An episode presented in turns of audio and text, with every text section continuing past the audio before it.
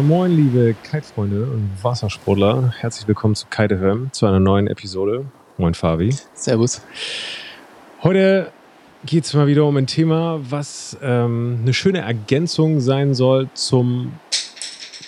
Ja, so ein Stift fällt auch mal leicht runter. Das ich habe okay. heute, hab heute wieder viele Notizen. Das ist in Ordnung. Okay, wo war ich stehen geblieben? Äh, heutiges Thema Ergänzung zum Kiten und zwar dann, wenn mal nicht so viel Wind ist. Ich meine, wir sind ja schon ab und zu auf dem Kite voll gewesen als Alternative zu wenig. Also ja, äh, mit wenig Wind, also zu viel Wind, Alternative zu viel Wind. Und heute soll es quasi darum gehen, was kann man eigentlich Geiles machen auf einem Board im Wasser, wenn wir eigentlich überhaupt keinen Wind haben. Und da kommt das ähm, Stichwort Pumpfoilen ins Spiel. Und äh, Fabi und ich sind auf jeden Fall noch nicht am Pumpfoilen, aber haben mega Bock auf diesen ganzen Scheiß. Und Philipp. Philipp hat Ahnung vom Pumpfoilen. Denn Philipp ist zusammen mit seinem Kollegen, Kumpel, was auch immer, kann er uns gleich sagen, Robert, äh, damals dabei gewesen vor ein paar Jahren und hat die Firma hydrofoil.de gegründet und die stellen Pumpfoils her und bieten die an im Markt. Und jetzt wollen wir uns mal mit Philipp drüber unterhalten, was man da für geilen Scheiß machen kann, wie man ans Pumpfoilen rankommt, was man da macht, wie man das macht, was man dafür für Material braucht. Jetzt höre ich auf zu labern. Moin, Philipp. Moin, vielen Dank für die Einladung. Ja, geil, dass du hier bist. Ich dachte, die Einleitung hört gar nicht mehr auf. Ey. Ey. Ist schon alles war, gesagt. Danke. Ich war einmal im Flow. Vielen Dank für die heutige Aufmerksamkeit. Wir beenden die Episode jetzt. Pumpfoilen. Aber Pumpfoilen ist cool. Pumpfoilen ist cool. Sieht halt nur uncool aus.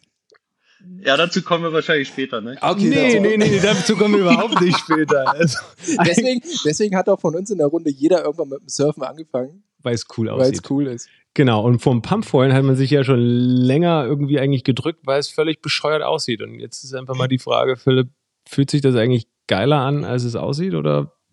Ja, und das ist, das ist genau das Thema. Ähm, wo ich mich auch längere Zeit davor gedrückt habe. Aber es hat ja einen Sinn ähm, oder einen Grund, warum immer mehr Leute das machen, obwohl es so bescheuert aussieht.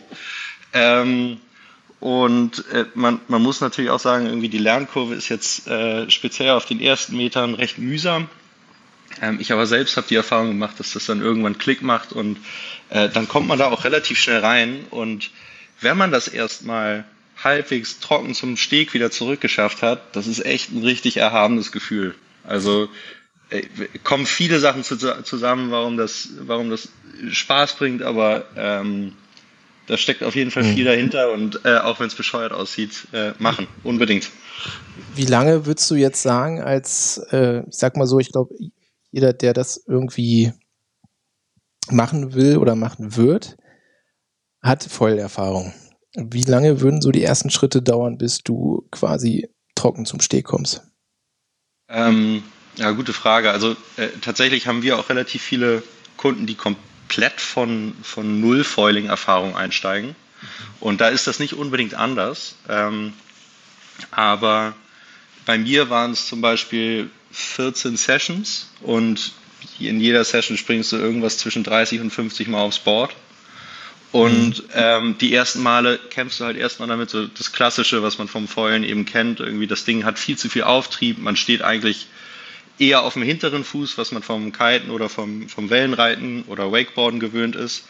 Und das erstmal umzuprogrammieren, dass du eben die Hüfte nach vorne bringst, den Oberkörper nach vorne lehnst und dass du Vertrauen in den Flügel quasi und in den Auftrieb von diesem Foil äh, äh, steckst ähm, das dauert eben so ein bisschen, aber irgendwann kommst du halt zu dem Punkt und dann geht's los. Aber du hast jetzt keine 14 Sessions gebraucht, um die ersten Meter zu fahren, sondern du meintest, nee, so, nee, nee, das war trocken zum Steg. Zum Steg. Genau. So, und das, äh, also die ersten Pumps, die setzt man schon auf jeden Fall in der ersten Stunde ähm, oder beim ersten Mal.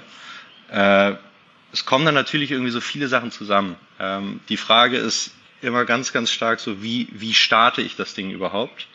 Ähm, machst du einen Dockstart, wo du eben selbst das Board erst in der Hand hältst, das dann irgendwie leicht anschiebst, je nachdem wie groß der Foil ist ähm, und wie er geschnitten ist, äh, musst du eben sogar ein bisschen Anlauf nehmen, damit er mhm. überhaupt genug Auftrieb entwickelt. Ähm, oder lässt du dich zum Beispiel mit einem Bungee-Seil anziehen, Gibt's auch als Technik. Äh, oder übst du es ganz anders, wo du, wo du dich hinter einem Motorboot vielleicht irgendwie rausziehen lässt und dann erstmal einem Seil hinterherziehst und dann irgendwann anfängst, wenn du stabil auf dem Boot, äh, auf, dem, auf dem Voll stehst, dann langsam anfängst ins Pumpen zu gehen. Aber, äh, Aber das, womit du natürlich am flexibelsten bist, ist, äh, wenn du vom, vom Dock starten kannst und das mhm. ohne jegliche äußere Kraft. Aber jetzt, wenn wir gerade schon bei diesen Starttechniken sind, äh, was wäre denn deiner Meinung nach die einfachste, um es zu lernen? Also wo du den schnellsten Erfolg hast?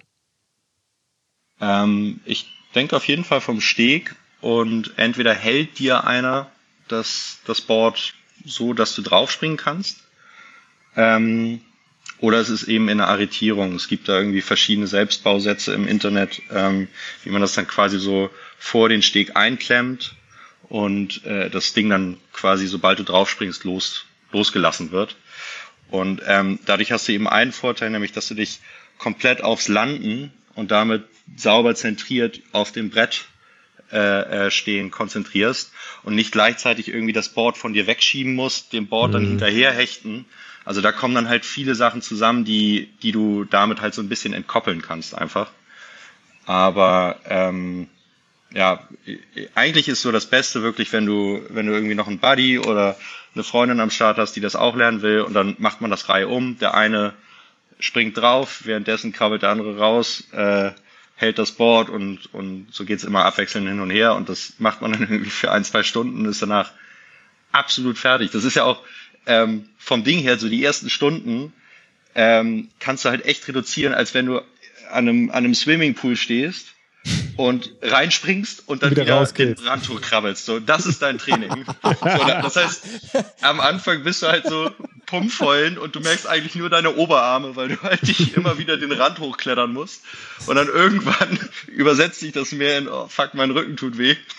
Und äh, es geht halt dann irgendwann echt fett in die, in die Oberschenkel. Aber ähm, auch das ist dann ja irgendwann so, dass du immer effizienter bist, immer genauer weißt, wie du den Pump setzen musst und ähm, dadurch natürlich auch immer weniger Kraft nötig ist. Äh, wobei so eine Grundenergie musst du halt immer reinstecken ins System, sonst, sonst gehst du halt unter. Aber ist ja auch ein geiles Training, also ist auch okay, wenn, es, wenn es Kraft in Anspruch nimmt. Aber wenn ja. man jetzt der, der absolute Muskelausdauertyp wäre, könnte man unendlich lang pumpen oder ist da irgendwann eine Grenze gesetzt? Aber wir haben mal, wir haben mal tatsächlich so in, in unseren Designphasen, wenn wir die Dinger äh, quasi entwickeln, ähm, geht das halt von einem Prototypen über äh, äh, CAD-Zeichnungen und, und äh, Strömungsanalysen und so weiter. Und da haben wir irgendwann mal 350 bis 400 Watt Dauerleistung errechnet. Mhm. So, das heißt, wenn du jetzt irgendwie das vergleichst mit dem Gym und äh, an die Rudermaschine gehst, und da mal irgendwie so für ein, zwei Minuten durchziehst bei 400 Watt, dann weißt du halt, was du getan hast. Ne? Aber ähm, um deine Frage zu beantworten, äh, ich meine, irgendwann vor gefühlt einem Jahr war es so, dass, dass man krass gefeiert wurde, wenn man eine Minute pumpen kann. Äh, mittlerweile ist, glaube ich, äh, die sieben Minuten Hürde geknackt. Äh, Hat nicht Philipp letztens erzählt, dass dieser Neuseeländer 13 oder 15 Minuten im Pumpvoll gemacht hat? Genau. Mit also, diesem Access-Prototyp oder was auch immer da äh, am Start hatte. Also irgendwo genau. völlig übertrieben. So. Und das ist halt so der Punkt, so das überschlägt sich die ganze Zeit. Ich meine, jetzt haben wir so die ersten Backflips im Flatwater mit Pumpfeulen irgendwie What? gesehen. Also, ja, der, so der, der Müller-Balz oder Balz-Müller, den habe ich, da habe ich vorhin ein Video gesehen. Ich dachte, was macht er denn jetzt? Das ist doch nicht sein Ernst. Ja, also da gibt's, da gibt's halt verschiedenste, Junge, Junge, verschiedenste ja. Entwicklungen. Aber man muss halt immer sagen, also das eine ist halt, hast du Bock auf Ausdauer und willst einfach wirklich so lang wie möglich irgendwie Strecke machen und, und auf dem Pump voll sein, dann ist der Flügel und der Shape, den du dafür brauchst, ähm, ein ganz anderer, als wenn du irgendwie äh, enge Kurven carven willst und ähm, äh, keine Ahnung, Ollies machen und was auch immer. Ja, und das ist halt ziemlich ziemlich analog zu einem zu, zu Flugzeugen. Also äh, wir haben da ja auch in bei uns ziemlich viel Glück mit ähm, äh, mit der Konstellation, dass wir eben ein Urgestein im Pumpfallen haben, ähm, Frank Sorge, der irgendwie, keine Ahnung, vor drei Jahren schon irgendwie während des Pumpen Switch gefahren ist, äh, also geswitcht hat mhm. und dann irgendwie äh, auf einem anderen Stance weitergepumpt ist ähm, und gleichzeitig eben äh, mit Robert jemanden haben, der äh, Flugzeugingenieur ist und so das ganze Thema von, wie muss eigentlich so ein Foil für welchen Use Case aussehen, eins zu eins äh, umsetzen kann. Und äh, wenn du jetzt irgendwie das in die Flugzeugwelt überträgst, ein Segelflugzeug ist halt ultra effizient, ja, und fliegt aus ein Meter Höhe mit Höhenverlust 50 Meter weit. Das heißt, das ist richtig krass getrimmt darauf, dass es einfach so weit, so effizient wie möglich fliegt, ohne viel Widerstand zu, äh, zu, zu kreieren. So, und dagegen ist halt so ein Kunstflugzeug irgendwie, hat Stummelflügel, braucht krass viel Energie, aber kann dafür irgendwie sich viermal in der Sekunde überschlagen. Hm. Ja, und das ist eben so das Problem, was sich als, äh, als äh, Konzeptionierer von einem, von einem neuen Voll irgendwie so auftut.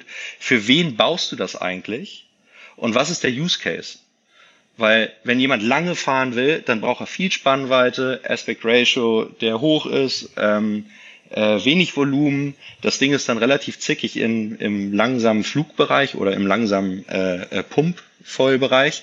Ähm, aber ist dann sackeffizient, sobald du erstmal das Ding zum Laufen bekommen hast. Und dann kommen halt auch solche Zeiten zustande.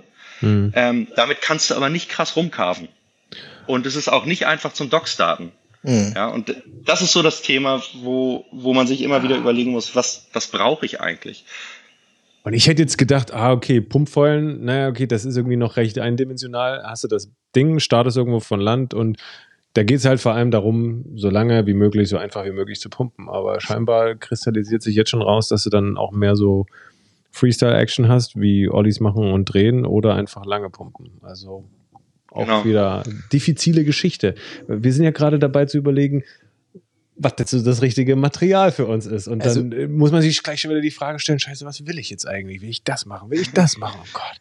Also meine erste Frage stellt sich eigentlich, da wir ja nun Wingfoil-Equipment haben, gibt es so ein bisschen, ich weiß, es ist wie so ein Ganzjahresreifen. Das ist ein Kompromiss im, im Sommer und ein Kompromiss im Winter. Aber gibt es ein Foil oder ein Flügel, den ich zum Wingfoilen und zum Wing oder zum Pumpen benutzen kann? Und der bei beiden auch Spaß macht. Genau, der halt bei beiden auch irgendwo Spaß macht, weil sonst brauche ich ihn nicht. Ähm, also kurze Antwort ist, äh, auf jeden Fall gibt es welche da draußen, aber immer nur in Limitationen. Ne? Und die, die große Frage, die man sich halt stellen muss, ist, ähm, beim Wingfoilen hast du eine externe Kraft, die dir hilft. So, das ist der Wind und das ist das Segel. Oder der Wing. Ähm, das heißt, tendenziell hast du äh, mehr Power, die du einsetzen kannst, was dazu führt, dass du eben ähm, theoretisch ein kleineres Foil nehmen kannst, äh, höhere Geschwindigkeiten erreichen kannst und so weiter. So. Das ist so ein bisschen gegensätzlich zu dem, was du im Pumpen zur Verfügung hast und speziell als Anfänger im Pumpen zur Verfügung hast, weil du hast eben eine limitierte Kraft, das bist du selbst. Du hast noch so ein paar Faktoren, die gegen dich wirken. Also stell dir den 110 Kilo äh, Typen vor, der, der da drauf springt. Der hat es natürlich wesentlich schwerer als jemand, der irgendwie äh, kein Gramm Fett äh, auf den Rippen hat, 55 Kilo wiegt und alles Sehne und Muskel ist. So, also Kraft-Leistung ist halt da das Thema.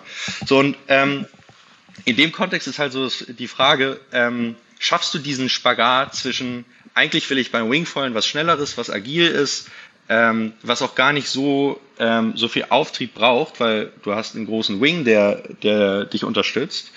Ähm, und gleichzeitig ähm, beim Pumpfeulen eben was, was, äh, was dich trägt, was halbwegs vernünftig zum Einstieg ist, also das, das Thema Dockstarting oder, oder äh, vom Steg weg starten. Ähm, und darauf wirst du halt immer nur individuell eine Antwort finden. Aber es gibt definitiv äh, ähm, Pumpvollflügel, die du auch wingen kannst und, und andersrum. Das ist halt nur eine Frage des Skillsets. Mhm. Das heißt, für Anfänger umso schwerer, würdest du sagen, beides ja. in, einem, in einem Set zu vereinen, weil. Ähm, du, du fährst, also ich, ich, ich gebe ein ganz simples Beispiel. Äh, wir kriegen immer wieder die Frage gestellt, ob ähm, unser Dockstarter ähm, auch zum Wingfallen geeignet ist. Mhm. Und ähm, wir haben das natürlich auch hoch und runter getestet, aber offensichtlich ist der, der Dockstarter für den Dockstart gemacht. Also erzeugt unfassbar früh Auftrieb, hat aber dann natürlich eine Limitation, dass er irgendwann, dadurch, dass er viel Auftrieb erzeugt, auch immer mehr Widerstand erzeugt, wenn es in höhere Geschwindigkeitsbereiche geht. Das heißt, was passiert, wenn du den dann mit dem Wing einsetzt, ist, du bist sofort aus dem Wasser raus, klar, weil das Ding kannst du auch pumpen, komplett ohne, ohne Wing. Ja. Aber sobald du irgendwie 18, 20 kmh erreichst, fährst du gefühlt gegen eine Wand. Also das Ding wird nicht mehr schneller, selbst wenn du einen größeren Wing nimmst. Und das liegt halt daran, dass der Flügel dann, äh, äh sorry, der, der Foil mhm. ähm, so viel Auftrieb erzeugt, ähm, dass du den eigentlich nur noch damit wegkompensierst, dass du immer weiter vorne reintrittst ins Board. Ja? Und äh, dementsprechend äh, ist dann da einfach irgendwann Schluss. Die Randwirbel, also die Vortexe werden immer wilder und ähm, damit kannst du zwar dann eben wingen, aber eben nur bei ultra wenig Wind und irgendwann bei einer gewissen Geschwindigkeit ist dann Schluss. Also könnte man sagen, wenn man jetzt sich irgendwie ein richtiges für Dockstart ausgelegtes Dockstart-Set holt, äh, womit ich da steigen kann mit viel Auftrieb, dann kann ich das maximal vielleicht so als, als Wingfoil, Low Wind, ja, Spaßaktion nutzen und ähm, irgendwo bei, bei 10 Knoten mal ein bisschen rumdümpeln, aber darüber hinaus. Ja, weniger sogar, ne? Ähm, aber ja, also und äh, ich will da gar nicht jetzt nur, nur unsere Produkte nennen. Also Indianer macht äh, da genauso gute Produkte, die halt ein, ein, ein, fettes Profil haben. Das heißt, es ist sehr früh sehr viel Auftrieb da. Äh, und äh, alle anderen gängigen Marken haben da auch irgendein Modell, wo halt viel Liter, also viel Volumen mhm. in einem Frontfoil, äh, Frontwing sind. Ähm, und das indiziert immer so ein, da ist viel Auftrieb an früher Stelle aber da ist dann halt irgendwann nach hinten raus äh, im Geschwindigkeitsbereich eben Schluss. Viel Drag. Und viel Drag. Wenn das jetzt nicht schneller wird, das heißt, das Profil ist so dick, dass dann letztendlich ein Strömungs, nicht Abriss, aber durch die Verwirbelung ist so stark, dass das einfach dadurch gebremst wird? Oder warum, warum wird es nicht schneller? Ähm, ja, du, also du kannst es dir, allein wenn du dir von vorne quasi die Stirnfläche von so einem Foil dann anschaust, Mhm. So, es ist halt ein Riesenunterschied, ob äh, das Profil ähm, wie bei einem, bei einem High-Performance-Ding irgendwie so vielleicht 10 mm, 12 mm hoch oder stark ist. Oder ob das ähm, wie bei einem äh, Anfänger- oder Einstiegs-Pumpfoil, äh, keine Ahnung, 20, 25, 30 Millimeter an der dicksten Stelle hat. So, das ist, als wenn du wirklich einen Ast durchs Wasser schiebst. Ja. So, ich übertreibe jetzt ein bisschen. Ja, ja. Und das hat, das hat eben ähm, auf der einen Seite ganz viel Vorteile, weil du brauchst halt minimal Vortrieb und das Ding liefert halt 70, 80 Kilo Auftrieb. Aber du kaufst dir damit eben den Nachteil ein, dass es nach hinten raus nicht mehr effizient ist. Und das ist halt immer so dieses, jetzt haben wir nur über Volumen gesprochen, aber es ist genau das Gleiche dann eben mit, wie wird die Fläche verteilt über die Spannweite, ähm, wie tief ist das Profil, ähm, wie äh, welches Profil ist an welcher Stelle des Flügels. Also es verändert sich dann ja auch oftmals. Ähm, da gibt es ultra viele Sachen und die haben alle Vor- und Nachteile und man muss das eben sauber abwägen und ausprobieren, bis man dann eben einen, einen fairen Kompromiss, wie gesagt, immer wieder für einen bestimmten Anwendungsfall gefunden hat. Okay, und wenn wir dann jetzt mal eben das Wing oder andere Foilarten außen vor lassen sagen, okay, wir konzentrieren uns jetzt auf Stockstart oder Pumpfoilen, ja. Dann wollen wir eben als Anfänger einen Flügel haben mit dickem Profil, weil er eben schnell, leicht äh, oder viel Auftrieb erzeugt. Und wir können uns dann als Fortgeschrittener ein dünneres Foil leisten, was effizienter ist, weil wir nicht so viel Auftrieb brauchen, weil wir irgendwie geübter sind im, im Start. Und dann können wir sozusagen diese Anfangshürde, die Anfangsschwierigkeit einfacher überbrücken, um dann eben hinten raus die Performance zu kriegen. Ist perfekt zusammengefasst. Also es gibt so ein ganz äh, Surft ihr, also Wellenreiten? Ja, wir haben es mal versucht. Haben es versucht. Dann sind wir beim Kiten gelandet. okay. Also was, ähm, was, was viele irgendwie, also zumindest in, in, in meinem Bekanntenkreis so erzählt haben, die, die Wellenreiten ist, die haben alle den Fehler gemacht oder viele den Fehler gemacht, dass sie sofort auf ein kleines Brett wollten. Hm. Hm. Und damit am Anfang krass gestruggelt haben, den Pop-up zu schaffen. So, und das, was dich gut macht, ist, dass du halt Wellen reitest und nicht jedes Mal direkt beim Pop-up hinfällst. So, das heißt, wenn man einfach eine Nummer größer am Anfang nimmt, äh, beim Wellenreiten, dann scoret man mehr Wellen, kriegt viel mehr das ganze Thema des Bewegungsablaufes, ähm, Gespür für Welle, wann hat sie dich und so weiter. ähm, und kannst dich dann runterarbeiten, wenn du soweit bist. Und beim, beim Pumpfeulen ist es am Anfang wirklich das Allerschwierigste, überhaupt erstmal das Ding zu treffen, sauber ähm, anzupumpen und dann eben weiterzumachen. Und dafür brauchen die meisten irgendwie im Schnitt irgendwas zwischen einer halben, dreiviertel bis anderthalb Saisons. Mhm. Und wenn du dann eben ein höher performantes Foil nimmst, was eben einen anderen Anwendungsfall hat, äh, höhere Endgeschwindigkeit, agiler und so weiter, kaufst du dir damit aber ziemlich viel Frustration am Anfang ein, weil du das Ding halt wesentlich schneller äh, losschicken musst, um draufzuspringen ähm, und damit halt das ganze Thema vom, vom Starten halt wesentlich komplexer machst. Okay, das habe ich verstanden. Mhm. Ich habe mir noch eine Frage zum Auftrieb in der Welle. Wenn, dafür brauche ich da eigentlich auch ein etwas massiveres Profil. Könnte ich denn das Dockstart Foil sozusagen, was ich zum, zum Pumpen nehme, kann ich das auch gut in der Welle nehmen oder ist dann da auch schon wieder zu viel Auftrieb? Ähm, also tendenziell ist es ja wieder eine, eine, eine, Kraft, die von außen reinkommt, eine mhm. Welle. Das heißt, tendenziell kannst du davon ausgehen, dass der, der Anfängerpump voll ähm, viel zu viel Auftrieb äh, für eine, also wenn wir jetzt über Meereswellen sprechen. Ja. Äh, wenn wir jetzt über kleine Bootswellen auf dem See sprechen, kommt das natürlich so ganz gelegen. Und äh, also speziell in Berlin, ich weiß nicht, wie das in anderen Städten ist, aber wir haben hier echt so eine krasse Community, die am Steg steht, wartet, bis irgendjemand ähm, mit seiner 300 PS Karre da irgendwie vor einem langzieht und dann da drauf ballert. Also wir hatten Geschichten, wo, wo Pumpfoiler ähm, an der einen Seite vom See bei einem Boot mit eingestiegen sind und dann irgendwie um den halben See mit der Straßenbahn zurückfahren mussten, weil sie halt nicht mehr nach Hause gekommen sind.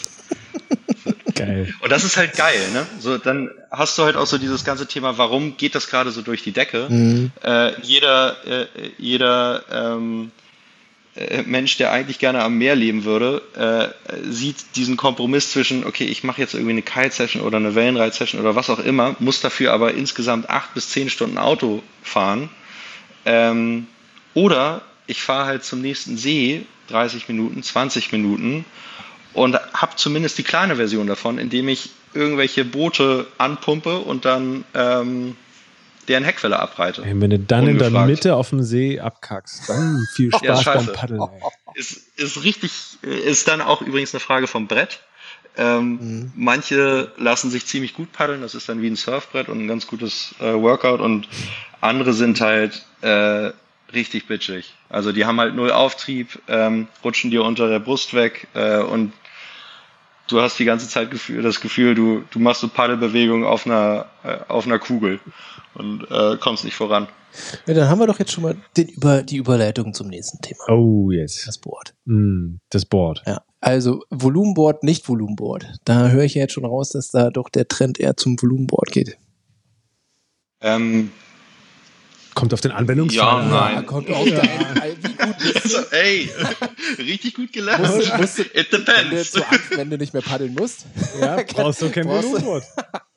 ja, genau. Ähm, es, gibt, es gibt tatsächlich ganz gute Kompromisse. Ähm, es ist tatsächlich immer so ein bisschen die Frage, was du, was du brauchst, weil wenn du jetzt tatsächlich in erster Linie irgendwie an einem Teich irgendwie am Start bist und äh, vielleicht mal irgendwie so ein bisschen weiter paddelst, dann ist auch ein Nicht-Volumenboard vollkommen ausreichend. Und wir haben äh, genügend Leute im Freundeskreis und auch im Kundenkreis, die, denen wir halt erzählen, ey, wenn du jetzt 1000 oder 1500 Euro für ein gutes Pumpfeuer ausgibst, ähm, scheiß mal erstmal auf das Board, äh, kauf dir eine, eine Siebdruckplatte, ähm, bohr da vier Löcher rein und hab die ersten 15 Sessions Spaß, bis du gemerkt hast, ah, okay, lohnt sich wirklich und dann weiß man auch so ungefähr, äh, was man möchte. Mhm. Ja, die Dinger brechen, auf jeden Fall, die saugen sich voll mit Wasser, das ist alles nicht, nicht genial, aber es hält und das Ding kostet halt 20 Euro.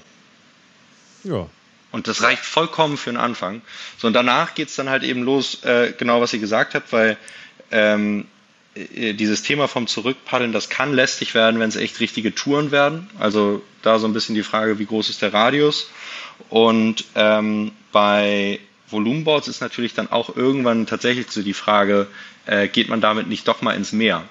Weil mhm. ähm, Pumpvollen auf dem Flachwasser bereitet dich natürlich bis auf den Pop-up extrem gut darauf vor, dass du auch kleinere Nordsee- oder Ostsee-Kabbelwelle ähm, mal anpaddeln und anpumpen kannst. Ähm, und dann, sobald du erstmal drauf stehst, bis zur nächsten Welle äh, und zum, also Sets gibt's ja sowieso nicht wirklich, aber äh, zumindest bis zur nächsten Welle durchpumpen kannst. Und da würdest du so ein, der, könnte man sich da einfach so ein, so ein olles Kite voll drunter schnallen und damit sich dann auch ins Wasser legen? Oder meinst du, es ist zu klein als irgendwie so ein 4-6er Board?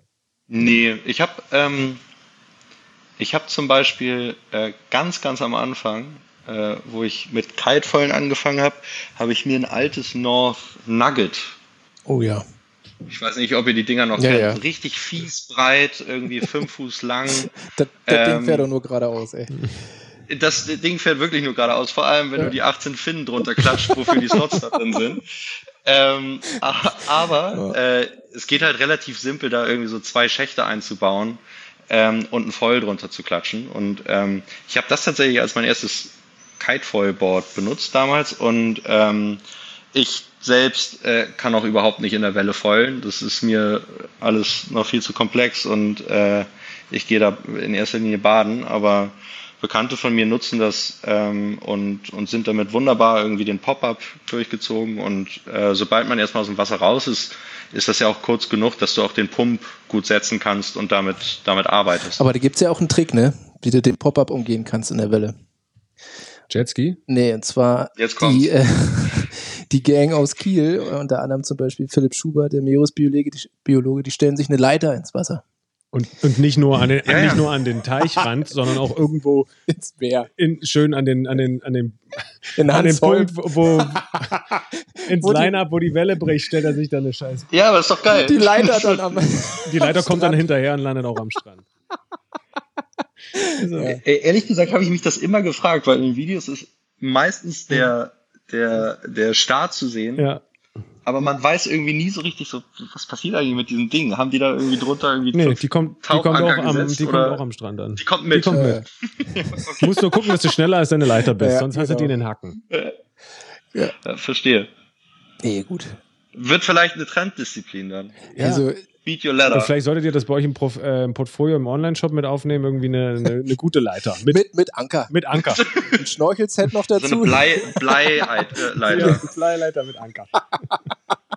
Oder eine, eine irgendwie mit Luft gefüllt, die halt wirklich schwer ist und dann, wenn du genau am, am Peak bist, lässt du die Luft raus Und dann floatet die. und dann, äh, genau. Ich schreibe hier mit. Ja, ja. Ich ja, hier das ist ja auch ein Business-Podcast. Genau. Ja, ja. Aber zum, Also, zum Thema Brett nochmal. Ich, genau, habe ich nämlich auch. Lass, also ich bin eh der Meinung, man sollte viel mehr selber bauen. Ah, okay. Und dann bin ich jetzt nochmal gerade auf den Zug aufgesprungen mit äh, Siebdruckplatte. Siebdruckplatte, vier Löcher rein, alles gut. Wie lang muss das Ding sein? Muss ich irgendwie meine Schrittlänge, ich meine, da muss es ja irgendwie, kann ich ja jetzt nicht sagen, sondern das muss ich ja schon auf die Größe irgendwie anpassen.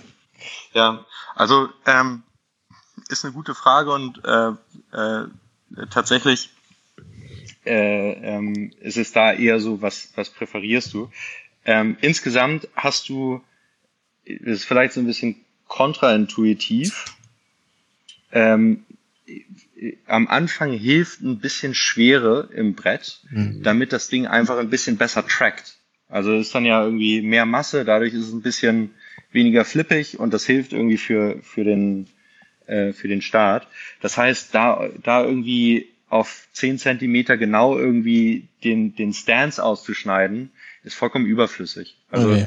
äh, wichtig ist, ähm, je nachdem, welches Foil das ist, ähm, das unterscheidet sich extrem nach Typ und auch nach Hersteller und so weiter. Da haben alle irgendwie so ihren, ihren eigenen Ansatz. Ähm, ist der hintere Fuß irgendwo zwischen ziemlich direkt über dem Mast äh, und vielleicht irgendwie so 10, 15 Zentimeter vor dem Mast sogar. Also äh, bei uns ist das zum Beispiel beim Einsteigerfoil so, da bist du eher so tendenziell ein bisschen weiter vorne. Mhm. So, und dann ähm, steht man irgendwas zwischen Hüft- und Schulterbreit. Ähm, klar, ist ein Riesenunterschied, ne? Äh, aber irgendwie so 50, 60 Zentimeter auseinander und ähm, das ist dann das Board. Also alles irgendwie, was Also nach hinten raus brauche ich irgendwie, dass das Ding nicht wegbricht. Brauchst eigentlich gar nichts. Ja, vielleicht vom, vom, vom Bruchverhältnis oder so, dass da ein bisschen, bisschen Masse ist von der Ja, Hebelwirkung. 10, Hm. 10 Zentimeter über der, über der hinteren Lochung. Wie, wie viel Millimeter hat die Druckplatte? Ähm, also ich habe jetzt von vielen verschiedenen gehört, irgendwas von 15 Millimeter, das hat nicht so lange Hm. gehalten, bis irgendwie, ähm, ich glaube 25 Millimeter. Boah, das ist auch schon richtig dick, ey. Das ist schon fast ein Volumenboard. ja, das ist ein Klopper.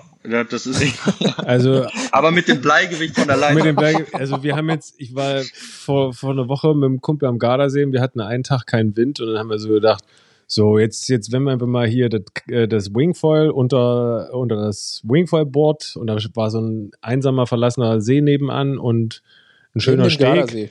Ne, Neben dem Gardasee. Und dann haben wir gedacht, jetzt machen wir hier eine schöne Dogstart Pumpfoil-Session. Alter. Das war so ein, 100, ein Und? 108 Liter Wingfoil-Board mit einem fetten Alu-Foil unten drunter. Wir mussten das zu zweit halten. und ich stand da, ich, weiß nicht, wie das gehen soll, dass man hier entlang des Stegs läuft und da sein Brett ganz entspannt hinschiebt. Also, habt ihr den, den dicken Flügel genommen von Dennis? nee, stimmt. Nein, den- natürlich nicht. den- Ach, warum auch? Oder doch, haben wir den gedacht? Doch, wir haben den ganz breiten genommen. Ein Meter breit, aber Ja. Low Aspect und ein Meter breit. Also das war gefühlte 10 Kilo. Und aber ein bisschen geschafft oder gar nicht? Ich habe mich ein paar Mal drauf gelegt. ja. Nein. Es ist es Gut war- zum Paddeln, das war gut Doch. zum Paddeln, doch. Nein, also es, ich, wie gesagt, das war, ich konnte, das konntest du kaum halten, das Ding alleine. Das war völlig, ja. Da, deswegen Ja. nochmal so. Also das Ding, was da natürlich auch noch dazu kommt, ist, so du, du hast halt zum einen durch so ein fettes Board hast du natürlich ganz viel Masse an der falschen Stelle, nämlich weit vorne, Mhm. ähm, was es für dich insgesamt schwerer macht, Pumps überhaupt dynamisch zu setzen. Du musst ja ein ganzes Board, was, was dir überhaupt nichts bringt fürs Pumpen, äh, die ganze Zeit hoch und runter reißen. Mhm. Sondern das zweite ist, ähm, je nachdem, was für ein Foil ihr da drunter hattet, tendenziell sind Pumpfoils ja vom, vom Setup so, dass die Fuselage eher kürzer ist. Mhm. Und was du damit erreichst, ist eine, eine gewisse, nicht Instabilität, aber eine, eine Dynamik in der Pitchachse, also hoch runter. Mhm. Ja, je, je weiter du auseinanderziehst, ähm, das sieht man immer so ganz schön bei den äh, Windfoil Racern, die haben halt gefühlt irgendwie so einen Speer und ganz hinten ist ein Flügel und auf der anderen Seite ist ein Flügel und dann ballern die da halt mit 80 km/h durch die Gegend und, und haben aber äh, da richtig Track und, und kein Problem, die Höhe zu halten. So. Ähm, beim Pumpfoil ist es genau das andere und wenn ihr jetzt irgendwie ein, ein Wingfoil, ich weiß nicht welches ihr da hattet, ähm, äh, speziell für den Anfang hattet, was, was so eine mittelgroße Fuselage hat, Mhm. dann ist es natürlich zusätzlich schwer, das Ding hoch und runter zu bewegen. Ja, aber dazu kam es noch gar nicht. Also es war wirklich einfach erstmal nur da am Steg zu stehen und das Ding zu halten. Glück gehabt. Ja, ja weil ich meine, da, da wirst du ja mit der nächsten Herausforderung konfrontiert, äh, weil du ja auch vorhin sagtest, naja, Dockstart ist grundsätzlich das Einfachste.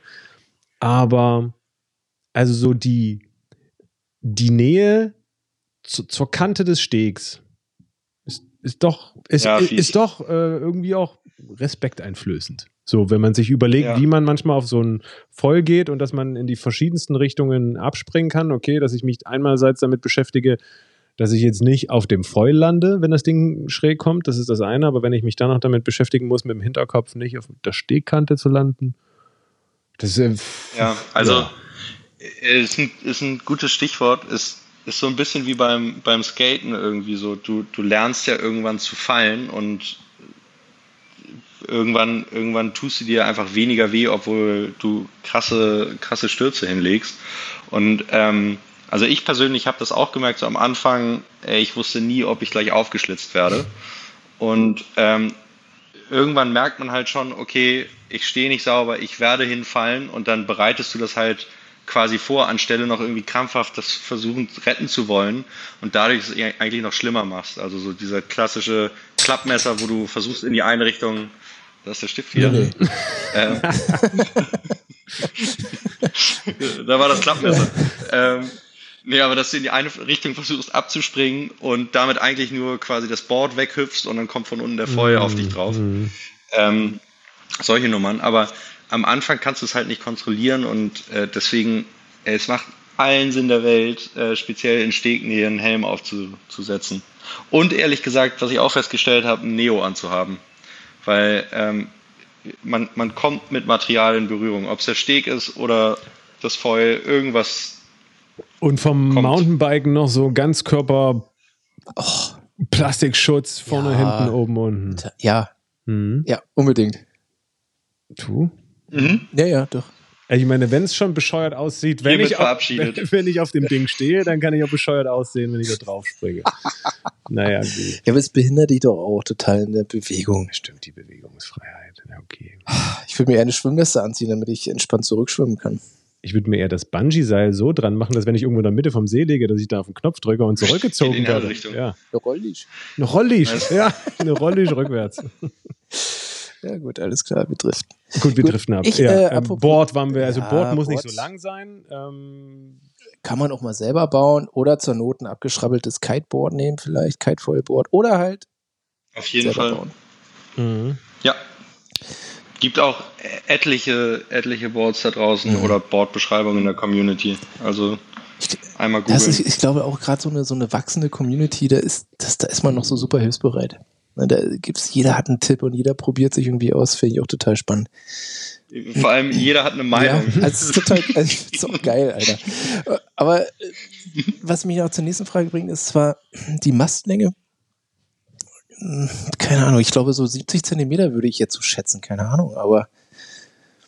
Ja, mega spannend. Mhm. Also ähm, wir sind tatsächlich auch der Meinung, dass es einfacher ist mit einem kürzeren Mast und tatsächlich ist es bei uns, äh, ich, ich weiß nicht, ob du das jetzt äh, gesagt hast, weil wir 70 cm nee, ich, fahren. Ich fahre selber in, in 70 cm Mast beim, beim Wing und dachte so, die, die Höhe könnte ich mir auch gut zum Pumpen vorstellen, aber oh. Ja, also tatsächlich ähm, rein, rein von der Physik ist es ja so, du hast einen Auftriebspunkt und der ist entweder 70 cm oder 80 cm von deinen Füßen entfernt ja, mhm. ähm, oder sogar 90 Zentimeter. Und ähm, je größer die Distanz wird, desto besser muss dein Job sein, ähm, das Gewicht über diesem Auftriebspunkt zu halten. Sprich, eigentlich wäre es am einfachsten, wenn der Flügel direkt an deinen Füßen dran wäre, weil dann hättest du den einfachsten Job. Sondern jetzt musst du halt natürlich auch noch pumpen. Und da kommt dann eben dieser Kompromiss ins Spiel. Wie viel Masthöhe brauchst du, dass du frei von Wasser bleibst bei deinen Pumpversuchen. Und ähm, da ist 70 Zentimeter ähm, echt, glaube ich, eine ganz, ganz gute Höhe. Wir haben auch ein paar im Markt, die noch weniger anbieten, also so 65 Zentimeter. Aber da wird's halt, also zumindest bei mir, äh, dann immer relativ knapp, weil du entweder mit dem Board auftauchst oder also aufditscht auf dem Wasser oder der, ähm, der Frontwing zieht Luft, mhm. weil du halt versuchst, das Board zu weit rauszuholen. Mhm. Ähm, und das zu nivellieren, ähm, da hilft natürlich ein längerer Mast. Ähm, du hast aber eben dieses Problem mit der Balance. Und ähm, bei mir war es zum Beispiel so, mit 70 habe ich gelernt, ich fahre jetzt mittlerweile ganz gerne 80 Zentimeter, weil du darüber eben mehr variieren kannst, ähm, äh, auf welcher Höhe du fliegst. Plus, ähm, du hast so ein Thema von, wie eng kannst du deine Radien fahren. Mhm. Und bei 70 Zentimeter hast du halt oftmals dann einfach auf der einen Seite das Board eingetunkt und auf der anderen Seite kommt schon die Flügelspitze raus. Das kennst du wahrscheinlich viel eher vom, vom Wingfoilen. Ja. Und lohnen sich die paar hundert Euro mehr für einen Carbonmast? Ähm, mittelfristig auf jeden Fall. Für den Anfang sehe ich es nicht. Weil, also du hast, du, du hast das erste Jahr komplett andere Sachen zu tun. Die Alumasten sind genügend stabil, dass da kein Wobble-Effekt oder was auch immer passiert, insbesondere bei den kürzeren Masten, also 70, 80 Zentimeter. Mhm.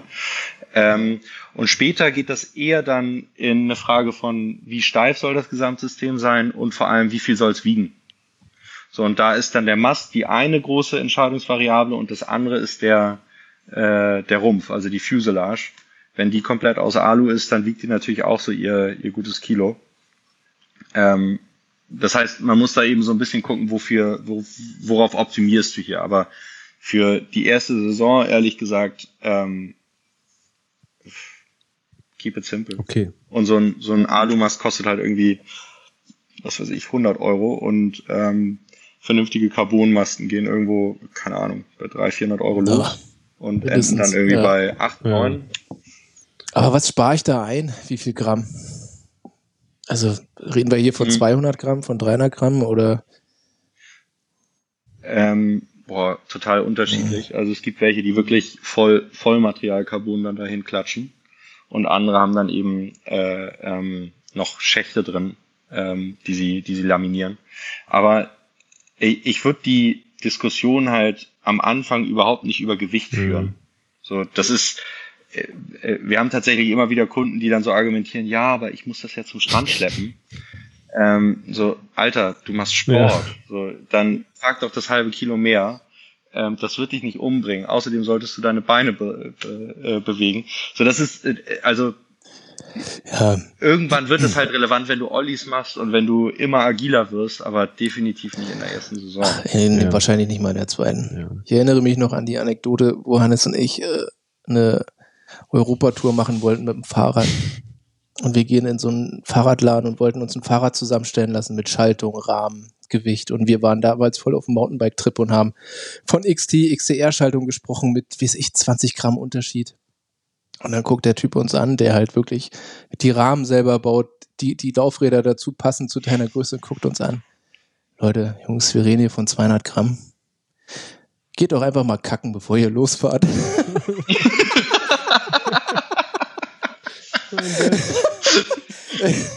Scheiße, da standen wir unten im Laden. Gut, was willst du da sagen? Ja, Ja, ja. also, oh, gut. ja. Lassen wir das so im Raum stehen. Ah, da- nee, ich, das, ist, ich muss sich jedes Mal wieder dran denken, wenn man wirklich so um diese, mit diesem Carbon-Thema anfängt und Ja, ich glaube auch, das diese Gewicht. Ja, also, mal äh, genau in dem- das ist wirklich nicht so viel. Und klar, Auf jeden so, Fall. so ein Balz, Also genau in dem, in dem Fahrradbeispiel, same shit, different ja, smell. es Ähm, ist, es ist also Balz Müller, weißt du, der irgendwie, wenn er sein Gewicht zu weit nach hinten legt, aus Versehen einen Backloop macht. Ja, also bei dem macht das Sinn. Ja, Ja. aber nicht bei uns. auf jeden Bei Fall. uns nicht. Ist, ist ja genau das gleiche, ist ja genau die gleiche Diskussion, wenn, wenn du Wingfoilen oder ähnliches machst. Mhm.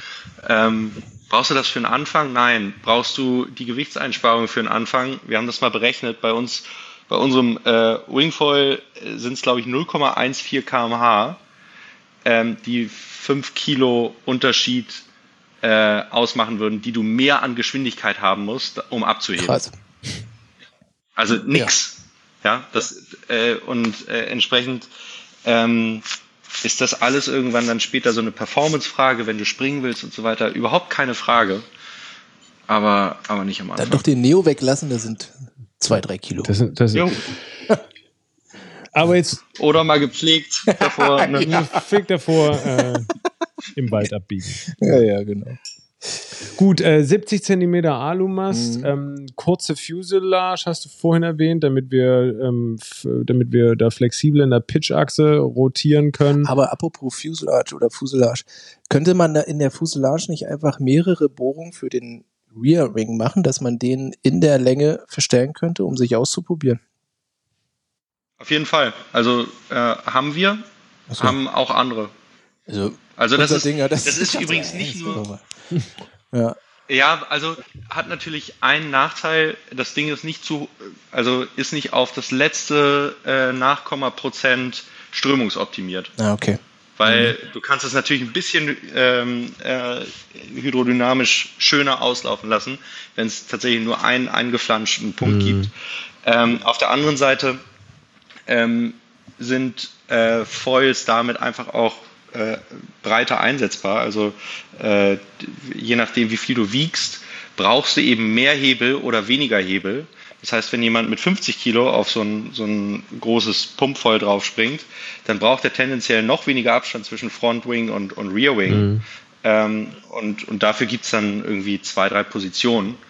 Ähm, bei uns ist es zum Beispiel auch so, dass es dann so ein bisschen Präferenz ist, wie willst du deinen Druckpunkt haben. Also äh, äh, je nachdem, wo der, der Rear Wing hinkommt, hast du halt ein bisschen mehr ähm, äh, äh, Belastung auf dem, auf dem vorderen Oberschenkel ähm, oder eben eher auf dem hinteren Bein. Hm. Okay. Und äh, das sind dann halt äh, Sachen, die man ausprobieren kann. Genauso übrigens auch wie die Stab-Größen. Ne? Das ist auch ein Riesenunterschied. Was für Größen? Stab, also der, der Rear Wing. Ja. Ach, der. Stab, Stab, Der Stabi. Der Stabi. Aber apropos Stabi, es gibt doch auch Monofoils. Also ich Spleen hat doch ein Monofoil für ganz, für ganz wendige. für ganz leichte Personen. Für ganz, Für ganz wendige. Ja. ja. ja. Oh, das, das geht nicht, oder? Also wenn, Drehst dich halt im Kreis. weiß nicht. Ähm, ja, also wir haben uns das Konzept angeguckt. Es ist, ähm, es ist relativ komplex, äh, da einen guten Shape hinzubekommen. Und ich, ich, ich kenne ich kenn die Modelle da draußen tatsächlich echt einfach nicht. Also ich habe keine, äh, keine Erfahrung damit. Aber wir haben uns sehr schwer getan, ähm, einen Shape zu finden, der äh, zum einen stabil genug in der Pitch-Achse ist. Also du hast ja nichts, was gegenwirkt. Mhm. Das heißt, du musst meistens in eine V-Form gehen, wodurch du quasi so eine so, ein- so einen Kompromiss zwischen ähm, Front und Rear Wing findest. Ähm, aber äh, das hat dann äh, strömungstechnisch andere Implikationen und äh, es ist es ist für uns das nicht wert gewesen, quasi da ähm, weiter Mühe reinzustecken, weil ähm, dieses Setup mit einem mit einem gewissen Frontwing und dann eben modifizierbaren Rearwings und Positionierung und so weiter eigentlich ziemlich genial ist für für Pumpfoiler da draußen, um sich auszuprobieren und eben das perfekte Setup zu finden. Und ist ja genau das gleiche irgendwie ähm, in, in der Luftfahrt. Ne? So äh, nur Flügeldesigns sind toll, aber haben sich eben vielleicht bisher auch nicht durchgesetzt. Mhm. Und- for a reason. Und wenn wir dann jetzt, du hattest es vorhin schon mal so ein bisschen im Nebensatz ange, ange, angesprochen, aber jetzt nochmal kurz an den, an den Frontwing-Wagen.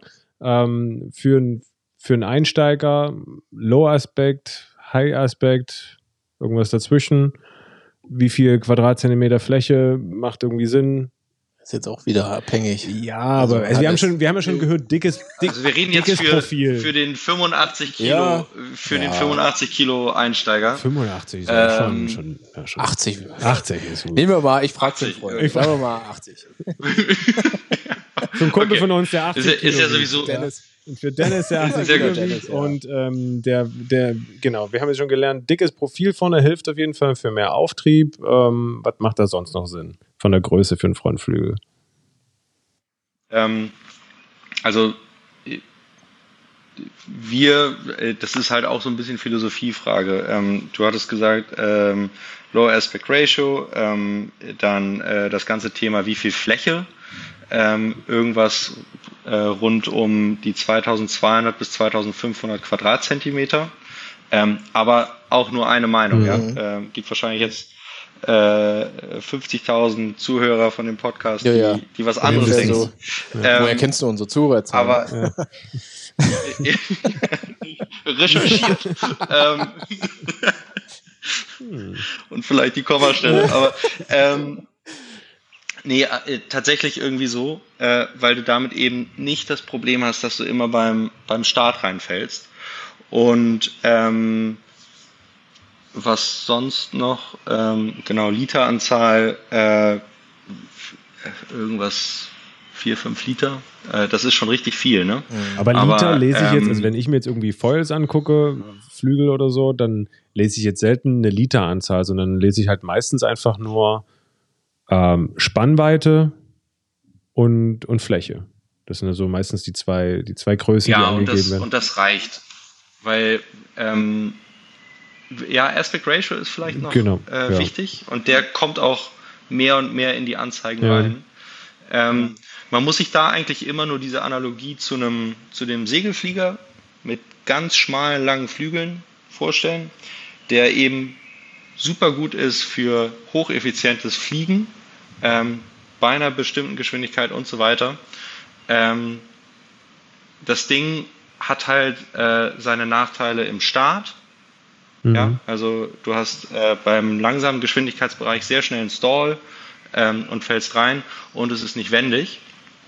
Und so sind eben Lower Aspect Ratio Flügel ähm, äh, etwas fehlerverzeihender Mhm. einfach und äh, dementsprechend vielleicht in dem Fall ein bisschen besser. Für den Anfang. Ja, macht Und- Sinn. Und Genau. von der Spannweite sagen wir da mindestens einen Meter oder? Ungefähr. Äh, ja, plus minus. Ich würde ich würd jetzt nicht irgendwie weit drunter gehen, ehrlich gesagt. Ja. immer noch für 80 Kilo Dennis. Ja, ja, ja. ne? Der, der 80 Kilo Dennis. Ja, ja. ja, ja. Ja. Cool, also von, ja, das ist doch überschaubar. Und, und dann eben, hat man ja vorhin gesagt, wenn man dann mehr Effizienz will, dann geht man ein bisschen weniger Fläche, ein bisschen mehr High-Aspekt und dann ist man irgendwo bei vielleicht 1700 Quadratzentimeter und, und ähnliche Breite, aber einfach ein bisschen dünner. Genau, 1700, 1900. Da geht's dann eher, also teilweise haben die dann ja sogar mehr Spannweite, aber der, der Flügel wird einfach immer schmaler und dadurch werden die bei Geschwindigkeit eben wesentlich effizienter. Aber eben die Stall-Charakteristika und äh, äh, bei welcher äh, St- Strömungsgeschwindigkeit eben ein Strömungsabriss erfolgt, ähm, geht halt auch immer weiter nach oben und dadurch ist es dann schwieriger. Bei den, bei den Stabis sehe ich manchmal einfach auch, die haben ja oft so auch, wie auch die Frontflügel bei manchen Systemen, Winglets und manchmal sind sie nach unten gebogen und manchmal nach oben gebogen. Das, das geht mir auch noch nicht so richtig in den Kopf rein. Wieso man da beide? Mir auch Die nicht. Okay, gut. Also, also ähm, das, das hat ähm, äh, hydrodynamisch oder auch bei Flugzeugen ja genauso ähm, aerodynamisch, äh, wenn es richtig konzipiert ist, ähm, echt krasse Effizienzhebel. Aber das ist eine richtig krasse Wissenschaft. Also das geht dann darum, äh, wie, wie der Querverlauf der Strömung auf den Flügel Ober- oder Unterseiten ist, ähm, wie sich das dann ablöst äh, und so weiter. Schulz. Das hat man Ähm, gehört. und ja, ja. Und ich konnte es nicht gewesen sein, weil ich geredet habe. Gut für dich.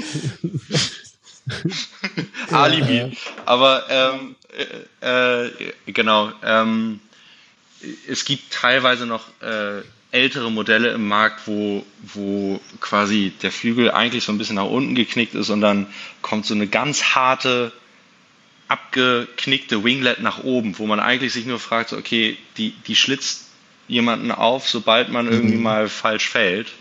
Wo ich mich dann frage, so, okay, für, für wen ist das dann konzipiert? Aber ähm, ja, ist, ist irgendwie Ist halt ein- so. Ist eine Wissenschaft Ja. für sich.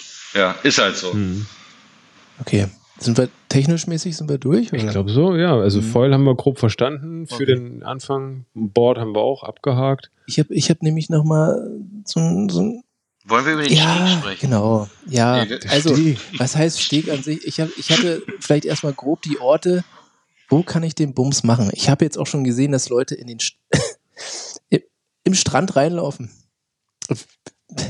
Ja, Ey, geil. Ne? Alter. Und da, dann ist die Frage, ich muss schon zuerst den hinteren Fuß draufkriegen, Oh oder? ja, Weil sonst, sonst mache ich gleich einen Ich habe beides gesehen. Vorderer Fuß, hinterer Nee, hintere Fuß, Ich bin ich der Meinung. also, Ich bin ja da schon ein bisschen. Hm. bist ja ein bisschen eingestiegen. Also, ja, das Ding ist halt, also wenn du jetzt einfach nur den hinteren Fuß reinkickst, dann ähm, prügelst du den Wing oder den, den, das Foil sofort in den High Alpha und damit in den Stall. Mhm.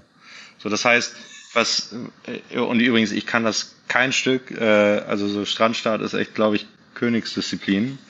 Ähm, und ist unfassbar materialzermürbend, weil du halt 50 Mal das Ding in den Sand reinbohrst. Ähm, aber du, du läufst ja letztendlich an, um äh, Gegendruck aufzubauen und hechtest dann wie mit einem wie mit einer Liege, Sprungliegestütze eigentlich, äh, versuchst du dich irgendwie aufs Board drauf Ja. zu donnern. So, und dadurch hast du natürlich irgendwie deinen hinteren Fuß vielleicht als erstes drauf, aber gleichzeitig hast du noch deine, deine Führungshand vorne auf der, auf der Ja. Nose. So, und das geht halt so schnell, ähm, dass du, dass du letztendlich doch den Druck von oben, den du aufs äh, Gesamtsystem ausübst, ähm, zentriert ist über dem, über dem Auftriebspunkt vom Foil. Aber geil, dass wir direkt auch mit der komplexesten Technik gestartet sind. Ja, ey, um hier im Aim Spannungsbogen. Ich habe das Gefühl, die Zuhörer driften langsam ein bisschen ab. Deswegen wollten wir Da halt dachte mal ich, ein hau ich Ziel mal. setzen. Ja, ja, Ja, Ja, gut. hallo. Ach, jetzt endlich der Strandstart. Der Darauf haben Da haben die. Leute gewartet. Das habe ich mich schon immer ja, gefragt. Wie mache ich so einen schönen Hechtsprung aufs Brett? Okay. Aber ganz ehrlich, also ich habe bisher noch keinen einzigen in meinem Leben live gesehen. Ich sehe immer mal wieder ein paar Videos davon, frage mich, wie gut man sein muss, um und wie agil und wie kräftig und was auch immer, um das hin, äh, hinzubekommen. Aber äh, Ich glaube vor allem lange Beine. Ja. Nee. Doch. Lange Klar, Beine. du musst Kurze Beine, Ich glaube, die musst du leicht, anziehen können. Ganz leicht und Ja, ganz aber klein. lange Beine, weil du musst ja schon eine gewisse Wassertiefe muss ja schon da sein. Und wenn ich mir vor- vorstelle, ich mit meinen Stummelbeinen, ich laufe ja schon hüfttief durchs Wasser, Nee, damit wenn das die, voll wenn die, Beine, wenn die Beine lang sind, dann kommst du ja, musst ja umso höher springen, um da drauf zu Wieso? kommen. Du musst ja nur die Beine kurz anziehen, denn dein Board ist auf deiner Hüfthöhe. Ich glaub, das Ja, stimmt. Wenn du so flexibel bist, dass du die Knie bis zu den Ohren dann bekommst, musst du dich einfach nur an, Dann helfen einfach deine nur Beine. Die Leute, die lange Beine haben, das Die- sind doch immer so eine Hampelmänner. Also bitte. Die, da, zack, hoch. Das wäre doch mal so ein Aufrufwert. Ich weiß nicht, wie weit ihr interagiert. Schickt mal eure Beinfotos oder was ist der Aufruf? Gut, dann kommen wir wieder zum Yoga. Sag's, ja. Aber wir haben ja auch in der Yoga-Episode gemerkt, das geht weniger ums Dehnen, es geht mehr ums Mindset. Ja, Du, alles. Aber man jetzt muss sich vielleicht auch nur vorstellen, Pump- dass man seine Beine Da ging es ja noch ums Kiten, jetzt sind wir beim. Ach so. Yoga-Pumpvoll-Camp. Gut. Da machen wir nämlich dein Beindehnung. Dein Bein länger. Genau. Ähm, Strandstart haben wir abgehakt. Machen wir erst nach der dritten Saison mit einem High-Aspekt voll. du. Ja. Da treffen wir uns. Und gedehnt. Gedehnt, Ja. richtig ab- In weggedehnt. Berlin gibt es ja auch nicht so viele Strände, ne? Nur eine Nee. Beach, Beachbar. Nee, Ja. Gott sei Dank. Ja, Aber viele Stege, also ähm, hast du jetzt schon auch so, ein, so, ein, so eine Stegsucht überall, wo du lang gehst und siehst einen Steg, denkst du, oh fuck, hier könnte ich ran. Steg, Steg, Steg. Hier können wir auch gut. Ja, es, also tatsächlich, tatsächlich guckt man schon so ein bisschen, oh, hier Mhm. wird's gehen. Ähm, aber man muss auch sagen, hier sind echt viele hässliche Tümpel. Also wo du wirklich nicht mal mit äh, nicht mal mit doppelten Neo reinspringen möchtest. Insofern ist eher so speziell im, im, im Sommer ähm, ist ja doch immer recht heiß hier. Äh, und äh, viele der Seen, speziell die kleineren, kippen irgendwann um. Und dann bringt das alles nicht mehr so viel Spaß, weil du, weil du eine Pumpvoll-Session machst und dann am nächsten Tag hast du gefühlt Mhm. Grippe. Ähm, aber äh, so alles, was so semi-fließendes Gewässer ist, ähm, es gibt mega viele Stege, irgendwie so diese ganzen Anleger für, für äh, Floße und Schieß mich tot, so äh, alles, was irgendwie zwischen, sagen wir mal, 30 und, und 50 Zentimeter Höhe hat äh, zum Absprung, ist, eignet sich perfekt. Und Wassertiefe dann irgendwie so Masttiefe plus ein bisschen. Ja, also genau, also ähm, sobald du irgendwie, was weiß ich, 1,20 Meter, 1,50 Meter hast, ähm, bist du super safe. Und was hältst du so von diesem Bungee-Kram? Ist das witzig? Ähm, ich ich habe es einmal gemacht, ich habe mich Gott sei Dank mit Helm versehen davor und bin irgendwie so mit Mach 60 in eine Wand reingefahren.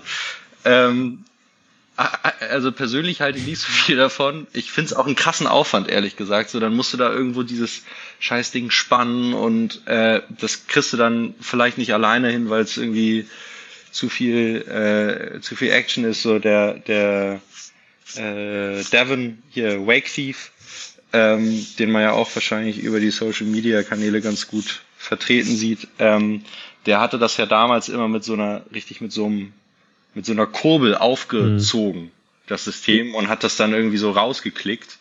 Ähm, das ist geil, wenn du irgendwie deinen eigenen Steg hast. Ähm, den habe ich persönlich nicht. Äh, und entsprechend so das überall aufzubauen und dann wieder abzubauen. Ich glaube, da tut man besser daran, einfach den Dockstar zu lernen. Er hat ja auch was Und, mal wieder ähm, so, ne, wenn man vom Wellenreiten kommt, wo du einfach nur das Brett hast, dann fängst du an mit irgendwie Windsurfen, Kitesurfen, Ja, auf jeden Wingfoilen Fall. und hast den ganzen Schmodder an Material und plötzlich bist du wieder bei einem Brett mit halt noch Foil unten drunter. Also wieder ein bisschen back to the roots, Ah, weniger aber ist doch Material. trotzdem wieder der, dieser, diese kleinen Experimente, die machen doch auch Spaß. Ist Ich, wenn ich mir vorstelle, mit Domi und André, wenn wir da anfangen, ein Seil zu spannen. ey, ey, come on, dann, na, noch eine Ratsche, noch ein Klick. Ich meine, ey, Jungs, meint dann ist nicht schon ein bisschen viel Spannung Nach drauf? Fest Komm, kommt einer geht noch. dann geht das los. Ja, ja, aber also das, das ist ja auch Ist tatsächlich genau geil, so. So, das kannst du ja Ja, trotzdem klar, machen. aber Ähm, nur du solltest halt den, äh, du solltest nicht ein klitzekleines Foil kaufen, weil du denkst, okay, ich äh, vertraue jetzt auf 100 Jahre, dass ich einen Bungee ich würde sagen, da ist, brauchst du ja auch ein anderes, Ähm, wahrscheinlich dann eher den High-Aspect-Ratio. Ja, zumindest könntest du den. Du kannst auch den, der könnt, den Genau, Anfänger kannst du trotzdem nehmen. Ja. Ja, ja. Ja. Hast du nicht zugehört. Ja. Gut, also haben wir, äh, haben wir Steg, äh, Bungee, Leiter. Die ich habe heute ein Video gesehen, ähm, hier, die, ähm, das, die sind, ich meine, das ist bei uns auch ganz viel. Wir haben ja eine Ilmen, also ein Fluss, der ist auch relativ breit, der hat aber relativ viel Strömung, aber an manchen Stellen nicht. Und da wachsen die Bäume direkt über den Fluss. Auch in einem Abstand teilweise von 30 bis 50 Zentimeter. Und in dem Video läuft er auch über den Baum und schiebt nebenbei das voll ins Wasser. Das sah auch cool aus. Ja, nice. also das, das sah also idyllisch. Natürlich ging da auch gerade die Sonne unter. Mm. Ja, Zufall. Na klar. War wirklich gut getimt. War ein sehr gutes Video. Und da war da auch noch eine Kamera. Ja, ja, ja, ja. Und ähm, eine hübsche Frau läuft auch manchmal noch durchs Bild. so ist das. Ja, krass. Zufällige, also wirklich ähm, Hashtag NoFilter. Okay, dann gibt es halt noch so, so Klappleitern, wo, wenn zum Beispiel, das könnte man halt machen, wenn man ähm, am Strand ist, man baut sich halt seinen eigenen Steg. Das heißt, so, so Klappleitern wie, sagen wir mal so, ich will irgendwie an der Decke tapezieren. Ne, das ist, heißt, die, die klappst du aus, wie so, ja, ja. wie so ein, wie links so ein, ein Brett dazwischen. Wie ein Tisch. Nee, das ist tatsächlich wie, wie ein Tapeziertisch. Genau, wie ein ja Tapeziertisch, nur in schmal sind die. Mhm. Und die kannst du halt auch äh, pro Seite variieren, ausziehen. Das heißt, du kannst sie vorne halt nur einen Fuß rausmachen und dann, wenn es ein bisschen tiefer ist, den machst du zwei oder drei Füße raus und hast, sage ich mal, einen Meter. Mhm. Einen Meter Anlauf. Das klingt doch, klingt nach einem Patent.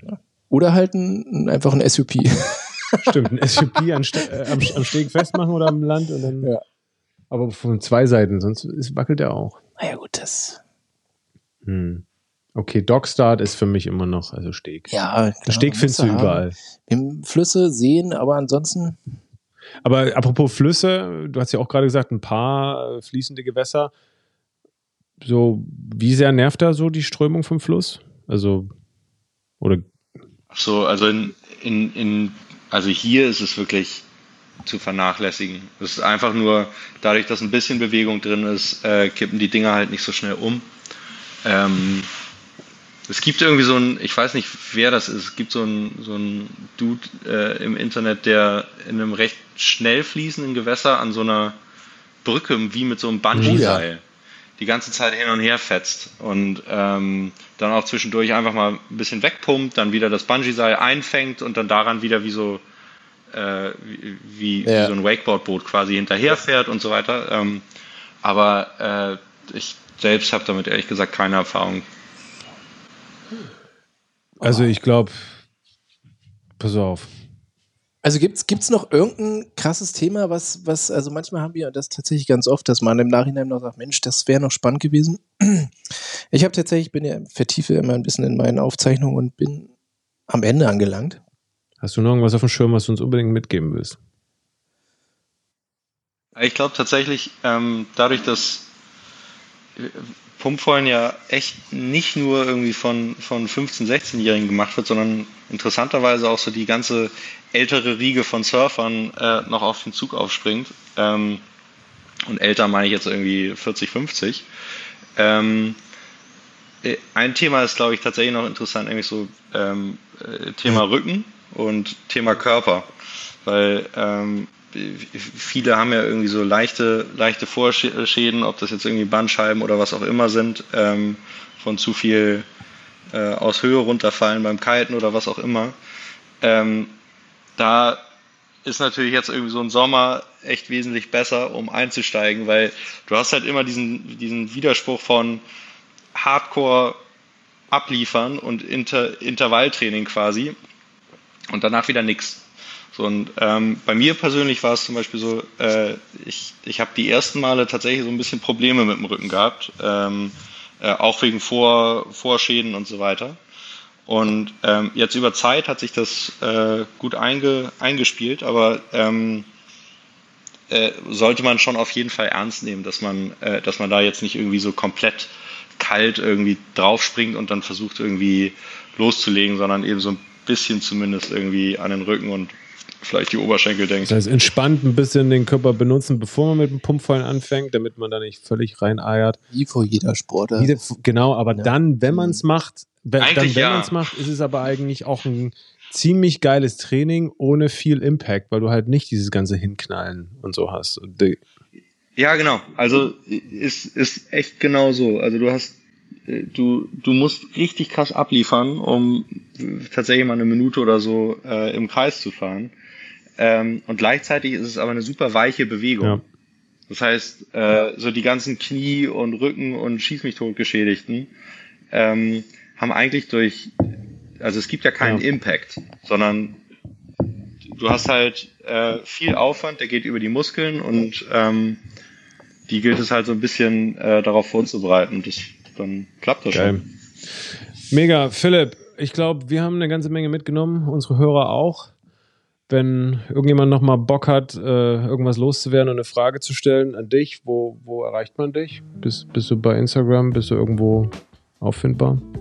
Ähm, ja, tatsächlich über einfach über unsere ähm, Instagram-Seite oder äh, auch äh, team.hydrovoll.de. Ähm, da gibt es auf jeden Fall immer jemanden, der, der antwortet und äh, oftmals bin ich ja. das. Schön. Wir bedanken uns ganz herzlich bei dir für deine Zeit, für deinen. Ja, danke für ja, die gute Session. Eine großartige Erfahrung. Ja. Hat Spaß gemacht. Ja, Bier ist auch alle. Bei mir jetzt auch das zweite fast. Naja, ja. der, bevor das nächste Bäuerchen von Hannes kommt, dann ähm, machen, wir, machen wir jetzt lieber, lieber mal aus. Geil, Philipp. Ich danke nice. dir. Schönen Abend noch. Okay. Jo. Ciao. Vielen Dank. Ciao.